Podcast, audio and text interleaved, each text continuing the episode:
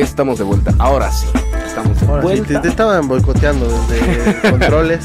Sí, ya Pero bueno, ya la- estamos, la estamos, pues, estamos felices, estamos contentos y estamos muy alegres de tener acá una invitada increíble. ¿no? Estamos aquí ya con nuestra invitada especial.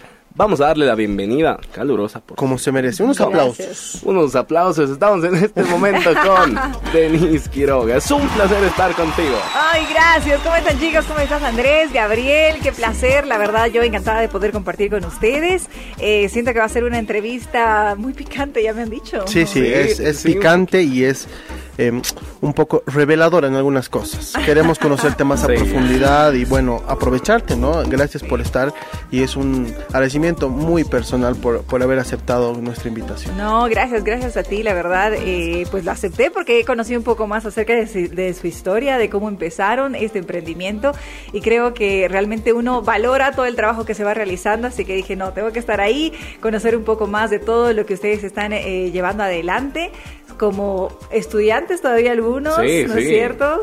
Eh, realmente empezar, lanzarse a hacer un proyecto siempre es un poquito complicado, pero creo que ustedes van por muy buen camino y con muy buenas experiencias. Gracias, nos pone muy alegre que nos diga eso, ¿no? Porque, o sea, todos saben eh, que le hemos, le hemos ido luchando. Sí, Somos sí, muy sí, sí. jóvenes. Y eso algo lo sabe bien nuestra audiencia, ¿no? El Gabo tiene 21, yo tengo 20 años. Y, y estamos ahí luchándola y Sí. tratando de sacarla adelante. Es lo Eso. importante, ¿no? Al final del día creo que la meterle es lo, lo importante, empezar es lo importante. Y es difícil. Pero hoy en sí. día creo que estas generaciones, las nuevas generaciones, creo que como que tienen ya ese chip incorporado y les gusta mucho eso, ¿no? No le tienen tanto miedo a- al riesgo o a, o a fracasar, qué sé yo, entonces deciden emprender rápidamente. Y creo que es un buen paso para cualquier profesión. Eh, mientras estés estudiando, empezar a hacer las prácticas, empezar a tener este tipo de, de emprendimientos, yo creo que siempre va a ser beneficioso. Exactamente, y justamente por ahí queremos empezar. Tú has debido, tú has empezado muy joven en esto de, de los medios de comunicación. ¿Cómo ha sido para ti? ¿Cómo ha sido para Denise Quiroga empezar en los medios? Eh, para mí, en realidad, yo he empezado modelando. Yo he empezado modelando, me gustaba el modelaje, entonces desde chiquita, que no sé, 13 años yo creo, pasaba clases de oratoria. Mis papás me pusieron clases de oratoria y luego yo veía de la ventana porque había de todo. Y veía a las chicas que pasaban clases de modelaje, de pasarela y de cuidado personal y todo aquello. Entonces, como que me gustó el mundo del modelaje. Eh, mis papás ya no querían inscribirme, yo conseguí los recursos, mis ahorritos, me puse el modelaje y así es como empecé también el mundo de la televisión. Poco a poco como que me, fui adentrando en este mundo y posteriormente me, me, me gustó un poco el tema de eh, los eventos de belleza, entonces también tuve la posibilidad también de representar a nuestro departamento, eh, a nuestro país en algún evento internacional y mm, así, así se dio la oportunidad de también ingresar al mundo de la televisión. Fue algo que me gustó, como yo todavía era muy pequeñita, entonces decidí estudiar comunicación social y dedicarme ya al área del periodismo. ¿Qué es lo que, digamos, siempre te llamado la atención? Que me llamó la atención. Pero sí, algo por eso que les digo que los, los valoro mucho, que eh, tal vez tengo como un, no arrepentimiento, pero que tal vez siento que debería haberlo hecho mucho antes. Cuando yo quería empezar prensa, yo decía, no, es que soy muy jovencita, soy muy jovencita, porque me ofrecieron o me dieron alguna oportunidad, y yo decía, no, es que quiero estar más preparada, quiero realmente eh, mejorar mi credibilidad. Entonces, como que fui retrasando, y cuando ya quise entrar al mundo del, del periodismo en sí, dije, ¿por qué no lo hice antes? ¿Por qué no me arriesgué antes? Así que por eso realmente los valoro y me, me, me agrada mucho que tan jóvenes se arriesguen y lo hagan, porque así se aprende, ¿no? ¿Y cómo fue tu inicio? ¿Cómo fue tu inicio en la televisión? Cuéntanos En la televisión, modelando, como te decía, pero tenía un pequeño sector en un programa deportivo que se llamaba Más que Deporte, en la Más TV. que Deporte, en la TV. Ajá, sí. Entonces era como que la zafata, como las modelos, éramos como seis, creo, seis modelos.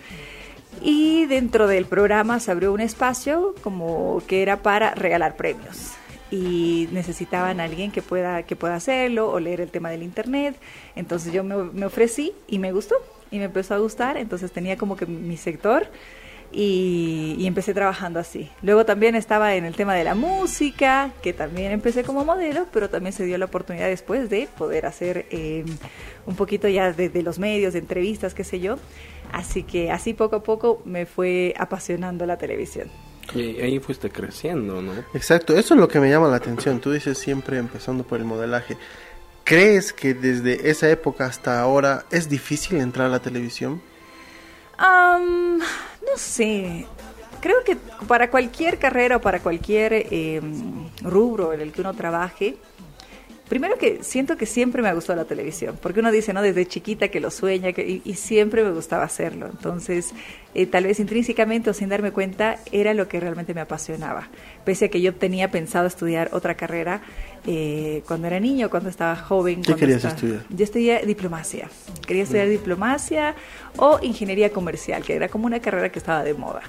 Entonces, Creo que sí, ¿no? Creo, creo que hay como que Es que son bien épocas, ¿no? Así comunes, como que ingeniería petrolera por un Sí, tiempo sí, o algo así. sí. Pero además son muy comunes, ¿no? Porque nuestros padres, de la mayoría, tal vez nos dicen, estudiar comunicación te vas a morir de hambre. Sí, sí, sí, sí. Entonces a veces uno te frustra y no te deja eh, como madurar ideas, ¿no?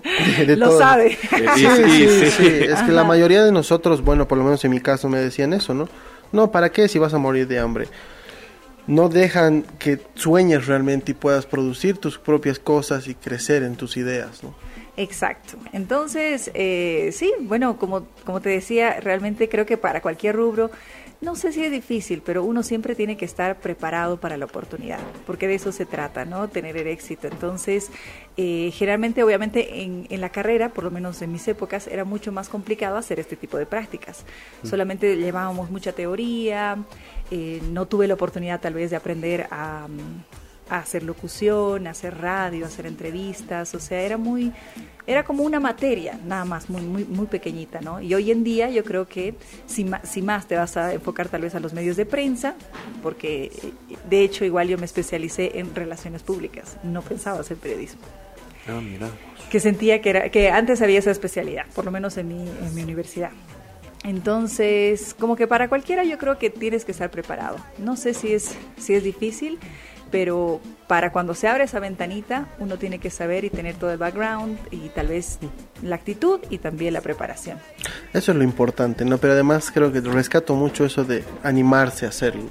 Sí. Que creo que en alguno en algún momento los medios de comunicación tradicionales no te lo dejan, ¿no? Y te, te dicen, no, no, vos eres muy, muy chango, no tienes experiencia. Volvé otro ratito. Sí. Entonces Ajá. eso es medio importante y es muy... Hay que rescatar, ¿no? Claro, es que es chistoso, Sí. pero yo creo Es que para la gente que está empezando es frustrante, ¿no? Dilo bien, dilo bien. Chango eres, te falta experiencia. Así es. Sí. Sí, Ajá, exacto. exacto. Exactamente, por eso creo que es, es muy importante y valorable. Pero queremos conocer más a la Denise de casa, a la Denise que tal vez no vemos todos los días en la tele. Claro. Que probablemente la gente Empezando por algo bien sencillo. Ajá. ¿Te gusta cocinar? No. No te gusta. no. Nada. O sea, no sé, no es, ni- no es de, mi, de las pasiones que tengo. La verdad he sufrido mucho en la, epo- en la época de cuarentena, porque tú sabes que no, no podíamos eh, pues acceder al restaurante o tal vez ir a la casa de tus papás, qué sé yo. Y con mi esposo, que ambos somos cero a la izquierda de la cocina, tuvimos Uf. que aprender. Apre- aprendimos, sí, sacábamos recetitas, o sea, lo, lo lográbamos, ¿no? Pero no hacíamos grandes platos Tutoriales en YouTube. tutoriales en YouTube. Me gusta más la repostería, hacer queques, galletas, eh, postres, eso sí me encanta. Sí, o Pero sea, lo dulce. Cocinar, cocinar, y siento que todavía no. O sea, O sea, sí lo hago, pero mm, Preferi- No te- prefieres ir a preferiría no. Prefiero comprar. Muy bien. ¿Y cuál es tu plato favorito? ¿Cuál es la cosa así que Mi digas? plato favorito- Puedo comer todos los Todos días. los días, ay, no sé, es que siempre lo tuve a ver, me gusta. Ahora he, he- he añadido uno más. Me gusta el charquecán, que ese Ah. es el que he añadido. Sí, El orureño. a ver, El orureño sí sabroso. Pero, ¿de llama o de vaca?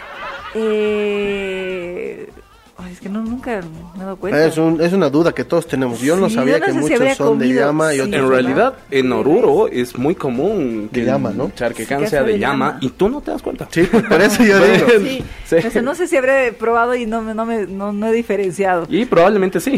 ¿Qué es lo más probable? ¿Qué es lo sí, más- Sí, por eso te de decía, porque a mí me llama la atención cuando dice charque de llama y además es diferente, es más salado. Más saladito, tienes toda la razón. Entonces es el de res el que me gusta. Sí, Sí, sí. pero me gusta el charquecán, me gusta el ceviche, El ceviche. el ceviche, sí, y me gusta el chicharrón. Y me gusta el fricasé. O sea, te gusta mucho comer.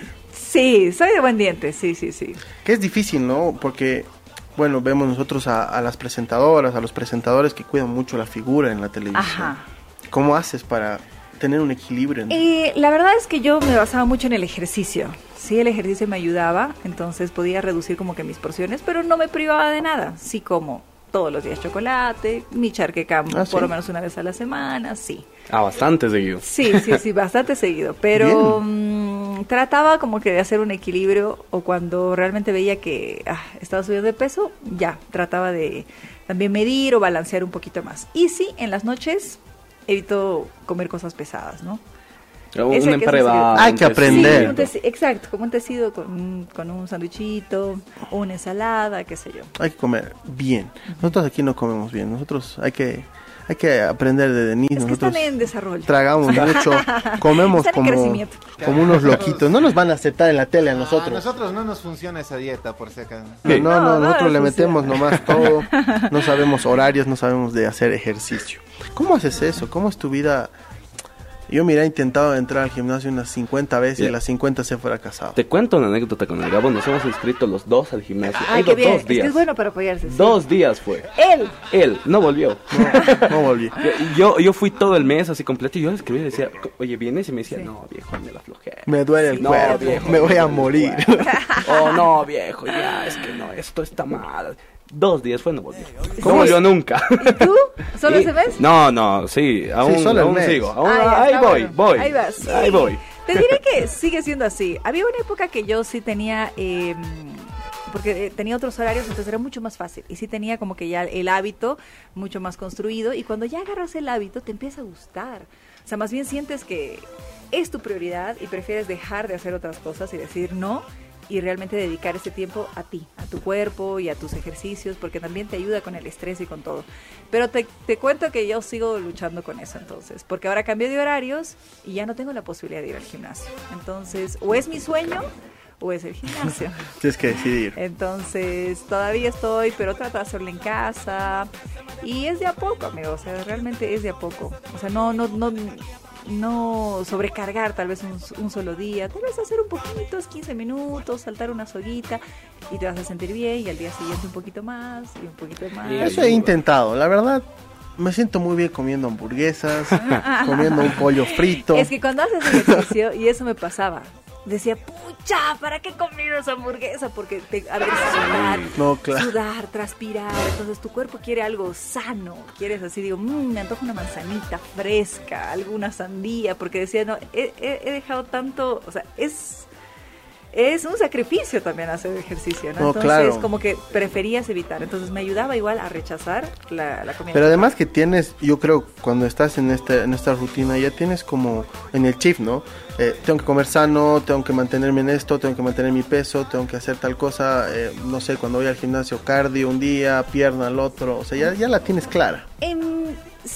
Tratar de buscar asesoramiento, ¿no? Porque tampoco las sabía. Yo por muchos años iba y solo hacía cardio, solo caminaba, caminaba porque me daba flojera, porque no sabía qué hacer y porque me daba vergüenza preguntar. A nosotros nos Sí. pasaba. Que le decía, pregunta vos, no, tú Sí, pregunta. preguntar. Y, y ves y no sabes cómo funciona la máquina y no quieres quedar mal.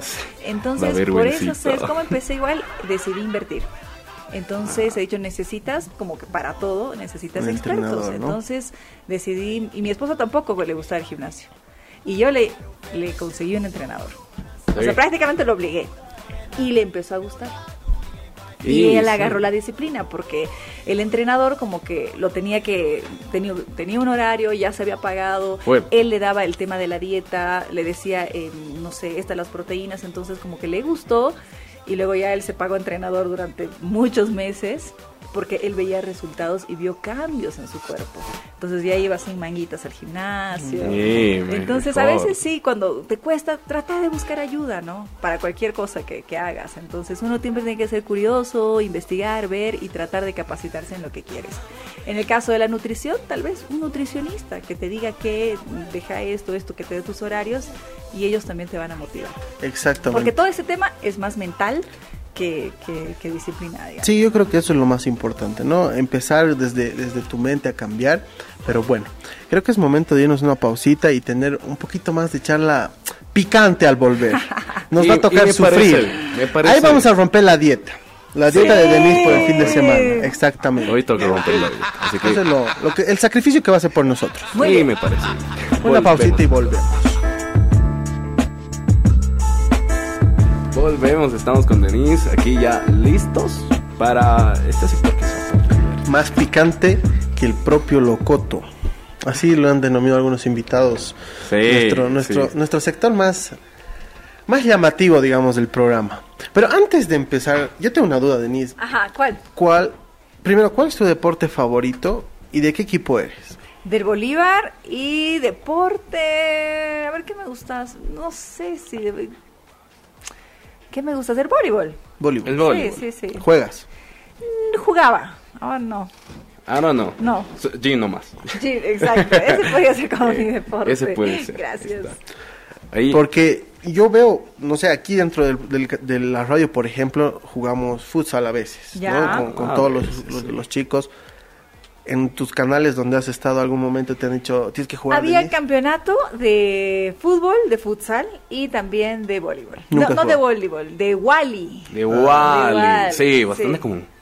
Sí, ¿no? Es muy común. Sí. Vos le das, pero al... al- Eh, entré alguna vez, entré alguna vez a, a participar, a jugar, pero ya no.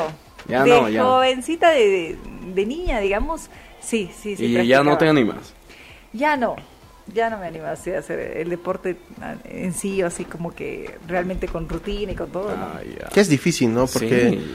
nosotros eh, que digamos eh, lo practicamos de vez en cuando, dejas de jugar un tiempo, ya te olvidas, pierdes eh, flexibilidad, práctica, Hay que tener mucha constancia también. constancia. Para todo constancia. Sí, ¿verdad? Ahora va a ser constancia para comer picante. Ya. Sí, es momento de comer picante. y Para eso tenemos preparadas unas cuantas preguntas. A ver. Mira, te, te vamos a contar cómo, cómo vamos, ¿no? Ya, ajá. Nosotros tenemos- Ay, me está haciendo calor. Nosotros tenemos preguntas eh, donde si quieres puedes responder sí, no o con- puedes extenderte. Son preguntas un poco, no podría decir eh, atrevidas, pero interesantes para el público que nos ve y nos escucha. Controversiales. Controversiales. Vamos a empezar bajito. ok. Vamos a empezar con una pregunta que tal vez a muchos les interesa saber y a muchos les intriga cómo es el proceso, si te ha tocado pasar. ¿Alguna vez has recibido un memorándum? Eh, sí. Contanos. Contanos cómo es la experiencia. ¿Por qué? Si quieres no nos digas Eh, quién ni en qué canal, pero Ah. contanos. Sí ha sido algo que... mm, ¿Por qué fue? Ah, sí, a ver, eh, creo que sí. A ver, uno era, bueno, porque eran, tenían políticas en, un medio de comunicación donde se prohibía felicitar a tus familiares, o sea, nada, nada personal. Ah, mira, po. Ajá, porque e- es, e- era de, de esa manera. Y era el Día de la Madre. Y todos cometimos el, o sea, rompimos las reglas y felicitamos a nuestros, nuestras mamás. Entonces fue, sí, un memorable. El único. El único, no. Uno complicado, que ese sí se, se los voy a contar. Cuando yo empezaba a hacer cobertura, les contaba, ¿no? Que alguna vez yo había venido aquí a, a Radio Herbol porque yo hacía el área económica, hacía periodismo del área económica. Entonces, eh, veníamos, correteábamos y eh, me tocó hablar con el ministro de Economía. Y yo recién estaba empezando, entonces cuando, empiezas algo, todo me daba miedo, me asustaba, tenía mi radiecito, me había comprado una, ra- o sea, una pequeña radio para grabar, para luego volver a escuchar, eh, tal vez encontrar la, la parte más importante, pero recién estaba empezando, entonces me costaba todo. Y me llama el, mi compañero, porque tú tienes que, una vez que tienes tus notas, les tienes que dictar como un lit, ya que es lo que digamos el presentador va a decir. Entonces, en este caso, eh, el tema era que ahora ya, ya lo entiendo y que era cotidiano, era una reunión tripartita para hablar sobre el tema del incremento salarial, que es lo que todo el mundo siempre está esperando, ¿no es cierto? sí. El tema salarial. Y en ese momento la Central Obrera Boliviana habló sobre la canasta familiar, que también era otro de los puntos. Pero yo no sabía, pues para mí todo era importante. Y mi compañero que estaba re- redactando me dice, ya, ¿cuál es tu lead? Y yo, "Ah, el ministro de Economía, que en ese entonces era Luis Arce, ¿no? el ministro de Economía, este, no sé qué, y bueno, le, le di, me dice, es el 4 punto no sé qué, ya, era, era, era el porcentaje del incremento. Y luego me ha dicho, ¿y qué ha dicho de la canasta familiar? Y yo, este, se ha reído. o sea, porque le digo, es que la Central Obrera Boliviana estaba sugiriendo una canasta familiar, no me acuerdo, digamos, de 2.500 bolivianos, 3.000 bolivianos, digamos, ya que es lo que querían que sea. Y cuando se le hizo la pregunta, obviamente el, el ministro hizo como que algo así, ¿no? Y mi compañero me dice, ¿sí se ha reído? Sí, ¿cómo se ha reído? Yo, ja, ja, ja, sí. Se ha carcajeado, me dice. Y yo le digo, sí, sí, sí. Y resulta que mi compañero puso, el ministro de Economía se carcajeó de la propuesta presentada por la Central Obrera Boliviana Wow. sobre la canasta familiar. Wow. Y se hizo un lío gigante porque obviamente el ministerio se comunicó con el medio de comunicación y dice, o sea, tienen que eh, retractarse, bueno, no sé si retractarse, pero corregir, ¿cómo van a decir que se ha carcajeado? Y nada, pues me llegó el, el 8, me llegó el 8 al día siguiente, me llamaron y yo ahí entendí que dice, o sea, no puedo, si tengo que aprender, o sea, tengo que aprender a hacer mis leads y asumir mi responsabilidad. Y tampoco yo iba a decir, ay, sí, mi compañero es que él me ha dicho, porque él también me estaba tratando de ayudar. Pero ahí entendí y sí, en la noche, en el noticiero de la noche, tuvieron que hacer como una aclaración, eh, no es cierto, en el medio de comunicación, y ahí sí me llegó un memo. Terrible, ¿no? Sí. No que obviamente cuando uno empieza también, o sea, por eso te digo, y ahí dije no, entonces a partir de ese entonces, yo al día siguiente dije no, o sea, no puedo permitir que otra persona me haga mi, mi, mi trabajo, aunque no lo sepa, o sea, tengo que preguntar, tengo que cerciorarme, entonces ya empecé a, a buscar otras maneras, hasta los mismos, con los mismos compañeros de periodismo de economía, decía, ¿qué es lo que vamos a sacar? ¿Qué es lo más importante? ¿Qué es lo que se debe? Y revisaba las palabras que utilizaba, si están correctas o no. Esos han sido dos memorándums que tuve. De Y que deben estar ahí en el difícil. Ministerio de Trabajo. Wow. Muy, muy, muy difícil, ¿no? Sí. Pero, Denise, empezaremos a Sí, comer porque Claro, si no se va a enfriar y... Sí, ya me hiciste Y ya. y- So, con solo recordarlo. Luego ya, bueno, sí, ya, ya uno va agarrando práctica y todo y era mucho más fácil. Entonces, Uno aprende. Uno aprende, sí, uno aprende. Bueno, espero aprender a comer picante yo, porque la verdad yo soy muy miedoso. Mira, te cuento que Muy- Gabo no sabe comer salteña. Gabo no Muy sabe gallina. besar. Porque no sabe besar. No, no sabe besar. Le, Ajá. a veces pide cucharillita. Es más, ya, ya está buscando ahí las cucharillas. Sí, no, ya está picando. Había sido súper picante. No está tan picante. Mm, no, no, ah, no, no, sí está no, picante. Sí está picante. Sí está picante. Está muy picante. Pero yo como súper picante, así que no hay Sí. problema. sí. A ver, O sea que mientras tragamos el primer pedacito de la salteña, nos tenemos que ir a una pequeña pausa. Para saborear muy bien esta salteña. Muy bien. Nos vamos a una pausita servite un locotito. para irnos a la pausa con un locotito. Nos vamos a la pausa. Va a ya llorar, va a llorar. Voy a llorar en el corte.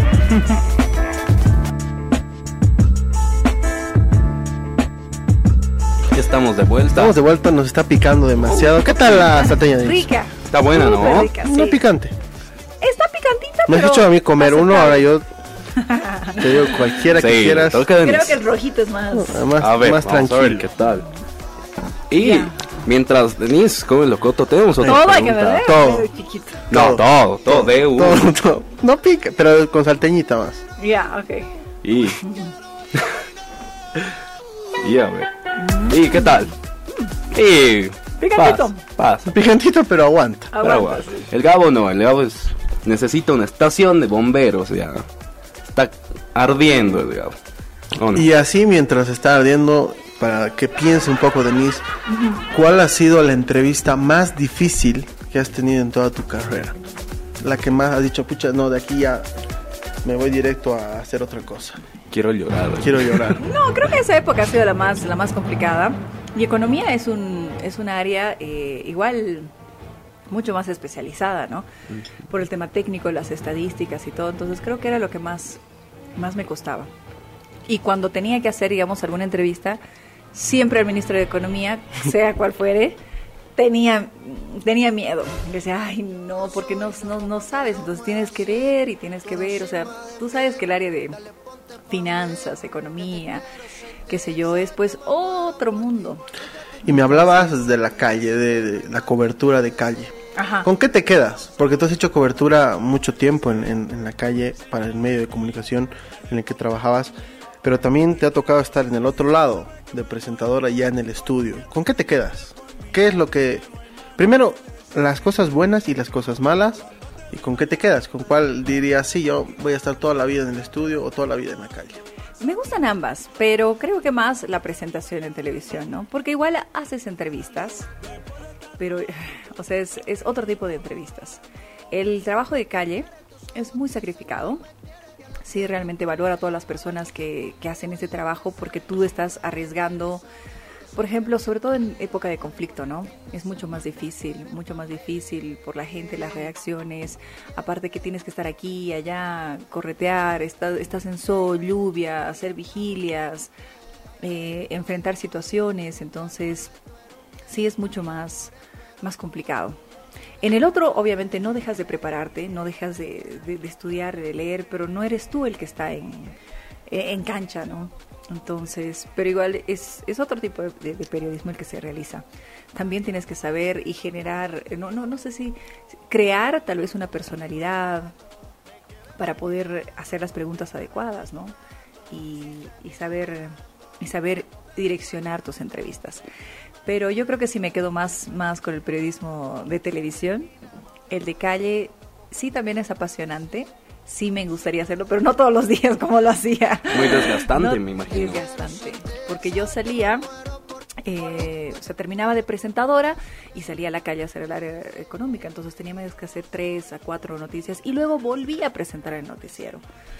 Entonces, eso es lo que yo sufría, porque salía, no tenía tiempo ni para desayunar, porque ya estaban las conferencias de prensa, o ya tenías, no sé, pues a los invitados, o corretear, o tenía citas, entonces salía y e- eso que te digo, entonces llegaba y tenía que estar en el sol esperando a que termine la conferencia, que salga alguno, o había movilización, como era el área económica, también cubría el tema mineros, choferes, dinamitazos, o sea, ¿no? O sea, entonces era complicado. Esa, esa recuerdo que ha sido una muy dura, donde han fallecido dos cooperativistas cuando se ha hecho un enfrentamiento entre mineros asalariados y cooperativistas. Y cuando mi camarógrafo realmente me protegía, ¿no? Porque yo quería ir y me decía, no, yo voy a sacar las imágenes. Eso sí también es bonito de, lo- de los... Cuando estás en ese tipo de situaciones, no importa de qué medio de comunicación seas, sí están unidos y lo hemos visto claramente este en, en la víspera, lo que ha Mm. ocurrido en Santa Cruz, ¿no? Donde los medios se han unido para proteger a un colega que estaba siendo atacado eh, por estas por estos sectores en conflicto. Entonces, Sí, sí era desgastante. Y estaba en el sol y yo decía, ay, me voy a quemar, me van a salir manchas. Claro, que sí, eso conversábamos, ¿no? Eh, hace, un- hace un tiempo atrás me decías que lo más importante también es cuidarte a ti tu mismo, imagen. ¿no? Entonces yo decía, y llegaba, y como te digo, para mí todo era importante el ministro de Economía, y hasta editar, hasta redactar mi nota, porque eso igual agarrabas y luego tienes que sentarte y editar. En esa época editábamos con el camarógrafo, encontrar las mejores partes, cortar, salir. Entonces me empezaba a acelerar y me salía así como alergias en el cuello. Y llegaba chaposa y, y yo ya tenía que entrar a dar el noticiero.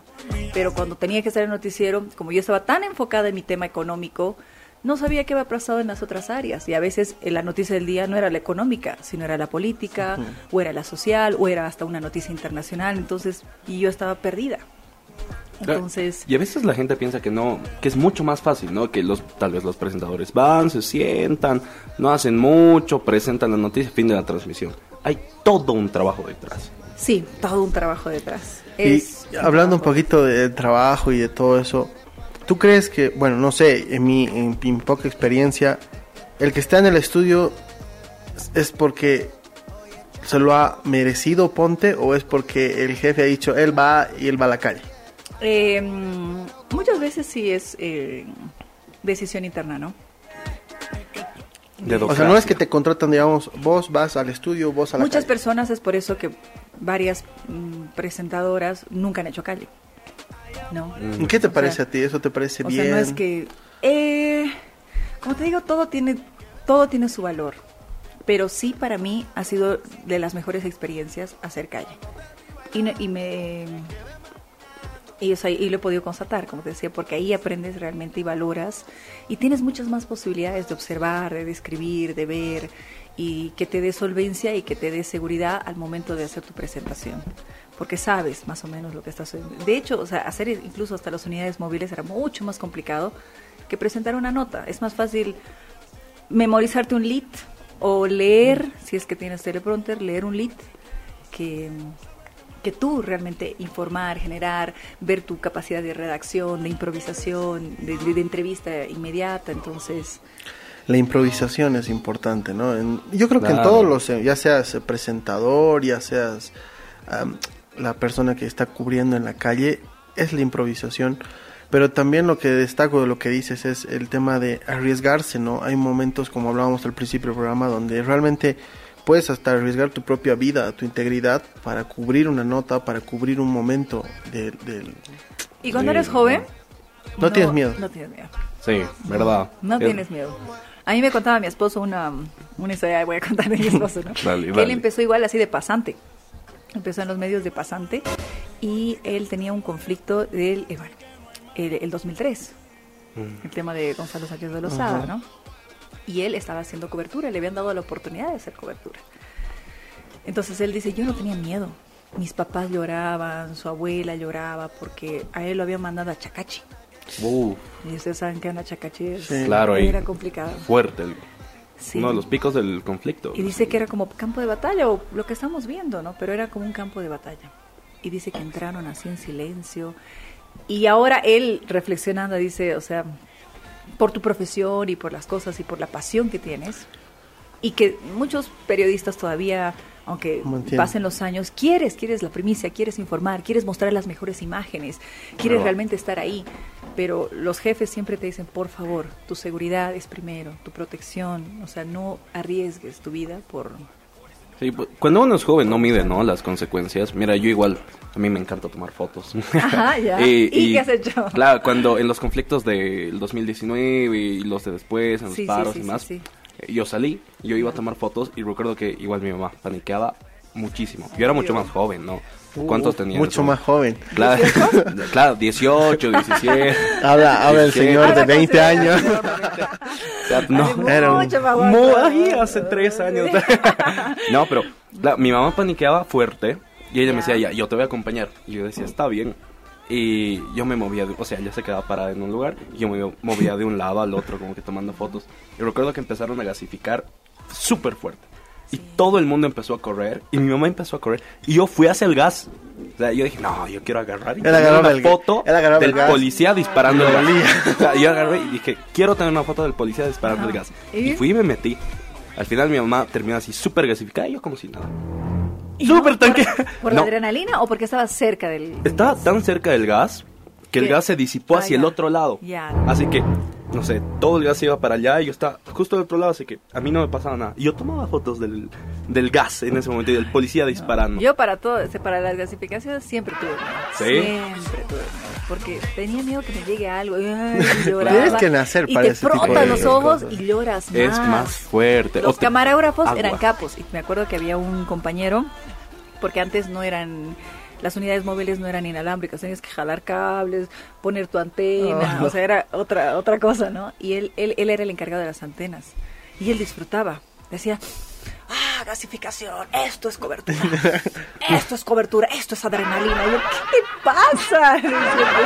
Pero eh, había gente que sí le gustaba sentir esa adrenalina y eso, a mí no. Imagínate Claro, que te gusta el no, olor a gas. Es una, no, pero hay gente que ya, yo he visto eh, gente de, de prensa que hasta ya sin máscara, ya tranquilo, ¿no? Como si nada, ¿no? Claro. Como si nada pasara. Pero yo veo que Denise es muy amiguera, creo, ¿no? Con el tema de, de- Nos comentas mucho de los compañeros, nos comentas mucho de los amigos que has tenido. A la vuelta, nos vas a comentar un poquito con quién es la persona con la que más te llevas y con la que no te has querido llevar mucho en, en toda la carrera que has tenido. A ver, ya voy a estar Volviendo pensando. del corte, ya.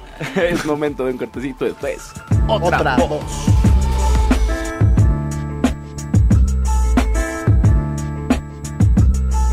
Volvemos del corte, estábamos platicando con Denise, nos estaba... Ahí escuchábamos una canción que ella nos había pedido, Skyfall of Stars de Coldplay. Sí. Temazo. Temazo, sí, Coldplay, ay, los envidio a todos los que se han ido, ¿no? Al- De eso estábamos hablando en el Sí. corte. Siempre pensaba, siempre decía, ay, cuando vuelva a Coldplay o Maroon 5, me gusta, son una de mis Uh. agrupaciones favoritas, digo, quisiera estar en uno de esos conciertos.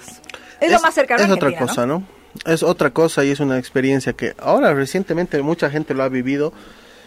Y bueno, nos tocará en algún momento a los mortales ir a un concierto así, disfrutar de... Que se veía Claro que sí. espectacular, ¿no? Es más, lo iban a vol- el concierto, no recuerdo qué fecha, en el estadio de eh, River. En Argentina iba ha a tenido ser seis grabado. veces, siete veces. Sí, que todas sí, eran como cada ocho. año, igual era como Ma- Maroon 5. Y era dos, ¿no? Este, este año creo. Eh, Sí. Coldplay Sí, este cuatro año era. tuvo como ocho Cuatro. fechas. Al Ocho. final Uy. fueron como ocho fechas. Ocho conciertos Ay, al año, al año. en Argentina. Es que lo bonito de ellos, además, que han visto sus manillas, ¿no? Sí, Sí, pero está de moda en todo lado eso, ¿no? Lo que, pa- pero ellos, en realidad, tú tienes que recargar esas manillas. Ah. Tienes que hacer como que bicicleta porque ellos cuidan mucho el medio ambiente. Entonces, es un concierto ecológico. Ecológico. Sí, eco-friendly. Sí. Está de, moda, ¿no? Todo eso en... Sí. Pero no nos desviemos Ah, del no sí, nos desviemos. papel, para, las lágrimas. Pero Pero es- Está picante. teníamos Nos- unas preguntitas ahí que hemos quedado Sí, pendientes. ahí quedó picando una preguntita que le habíamos hecho justo antes del corte. Le preguntábamos con quién, quién ha sido su mejor compañero en todos estos años de trabajo en televisión. ¿Y quién ha sido ha el- sido el peor. No el peor, No, tal pues- vez con quien no te llevas. Claro, o quién no te agrada Ajá. en general. A ver, contanos, Denise. A ver, ¿quién no te agrada? eh, la verdad es que de amigos, creo que en mi caso, siempre cuando he tratado de. O sea, cuando he trabajado, siempre me he encariñado, la verdad, con todos. Y creo que es importante llevarte bien o tener una buena relación, una buena química, para que eso también se refleje en pantalla. Además que siempre es bonito tener un bonito ambiente de trabajo, ¿no? Donde tú te puedes apoyar porque eh, se, se necesita. Entonces, mi primer amigo que me ha ayudado era, gracias, era Pablo Llano. Pablo Llano. Como que él me enseñó, digamos, ¿no? Él me enseñó, entonces, ah, y cuando se fue, uff, lloré, no quería trabajar. Tres días estaba así como que haciendo huelga, cómo lo van a dejar ir, que no. Entonces renegaba, sí, lloraba, o sea, pero era la primera experiencia que yo había tenido de una persona que se iba del medio de comunicación. Luego se fueron dos más, y luego así se, eh, se- fueron varios, se fueron varios, y ahí aprendí que sí, o sea, el trabajo es así. Entonces, de nada servía que me encariñe solo con uno, si al final, eh, por lo menos en televisión, todo sigue, todo cambia, o tú te vas, o, qué sé yo, ¿no? Entonces, es, es temporal, pero mientras tú estés con esas personas, tratar de, llevarse lo mejor posible. Entonces, con la mayoría de, las personas con las que he trabajado, siempre he tenido una linda amistad. Y no solamente dentro del, del programa, sino fuera. Pero con las que sí eh, todavía sigo eh, conectada es con Carito Córdoba, con la que tenemos nuestro podcast y nuestro proyecto, Marianita García, que también se ha vuelto una de mis mejores amigas, eh, Natalia Girard y... eh, a ver, con ella, con la Elo, pero ella como que se fue a México.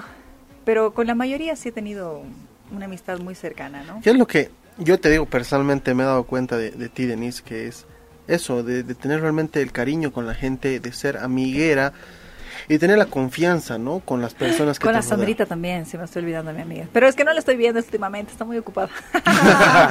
Pero realmente esas cosas son las que te llaman, ¿no? A ser una persona que tal vez eh, puedas decir, pucha, sí, la Denise es así, es amiga de verdad. Pero como y hay, creo que es el, el típico de mi signo igual. Los Ah, sí. capricornianos somos muy leales. o sea, Somos un dato Capricornio importante. los dos, ¿eh? sí, Ah, ah, con razón. eso dice, mira, justo razón. salía, los capricornianos son muy leales y cuando Somos. alguien te da confianza o algo, realmente tú lo, Sí. lo valoras, lo aceptas y eres la muy recíproco en eso, la cuidas. La cuidas Wow. sí, ¿verdad? Ya, Tiene ya. razón. Eso, es bueno. Eso es bueno. Sí. Sí, sí. Pero ya para ir cerrando, Denise, ya ha sido un placer estar contigo. Un consejo que le darías a todas las personas que quieren ser comunicadoras, que quieren meterse a la a la a los medios de comunicación, pero también al modelaje, porque Ajá. hay mucha gente que tiene miedo a inspeccionar y conocer estos estos rubros que para la gente creen que es muy difícil llegar. Creo que me voy a ir por lo mismo que te dije, que, que he aprendido este este tiempo, lo que como con lo que inicié, que no sé con qué pregunta era, pero estar preparado para tu oportunidad, ¿no? Entonces, yo creo que todo es eh, depende de uno, o sea, ya sea la carrera que tú elijas, eh, no sé si sea comunicación o modelaje, o uno siempre dice que tiene que enfocarse en mejorar en las cosas que le gustan y en las que hace. O sea, como hasta cuando te dicen tienes que ser el mejor barrendero, o sea, no importa que seas barrendero, sin denigrar obviamente, es un trabajo muy loable, pero ser el mejor y siempre tener la visión y siempre tener el esfuerzo y siempre tener tal vez la posibilidad de ir incorporando eh, capacitaciones, eh, ir observando, ir, ir mejorando diariamente, especializarte y yo creo que de eso se trata, ¿no? De sobre todo tener esa actitud de crecimiento, de inversión personal, porque eso sí te va a ayudar muchísimo a, a- a que, a que crezcas en todas las áreas de tu vida. Entonces, para mí sí, en estos años estoy tratando de realmente eh, enfocarme en mí, ¿no? O sea, en tu salud, en, tu, en tus ejercicios, en tu mente, en tu, no sé, en tu organización, en tu disciplina, porque eso siempre te va a llevar al siguiente nivel. No puedes estar en un nivel 10 si tus hábitos y tu, y tu vida es un nivel 2, un nivel 1. O sea, tienes que ir. Mientras más creces, mientras más mejoran, tienes que ser siempre mejor.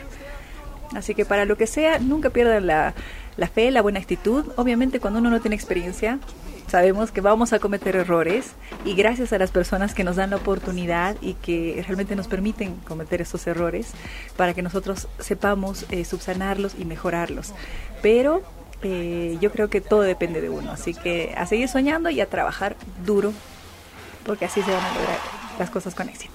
Ha sido un placer, ha sido un placer haber estado contigo y bueno, los consejos siempre son importantes, los tomamos como son y nos motivan.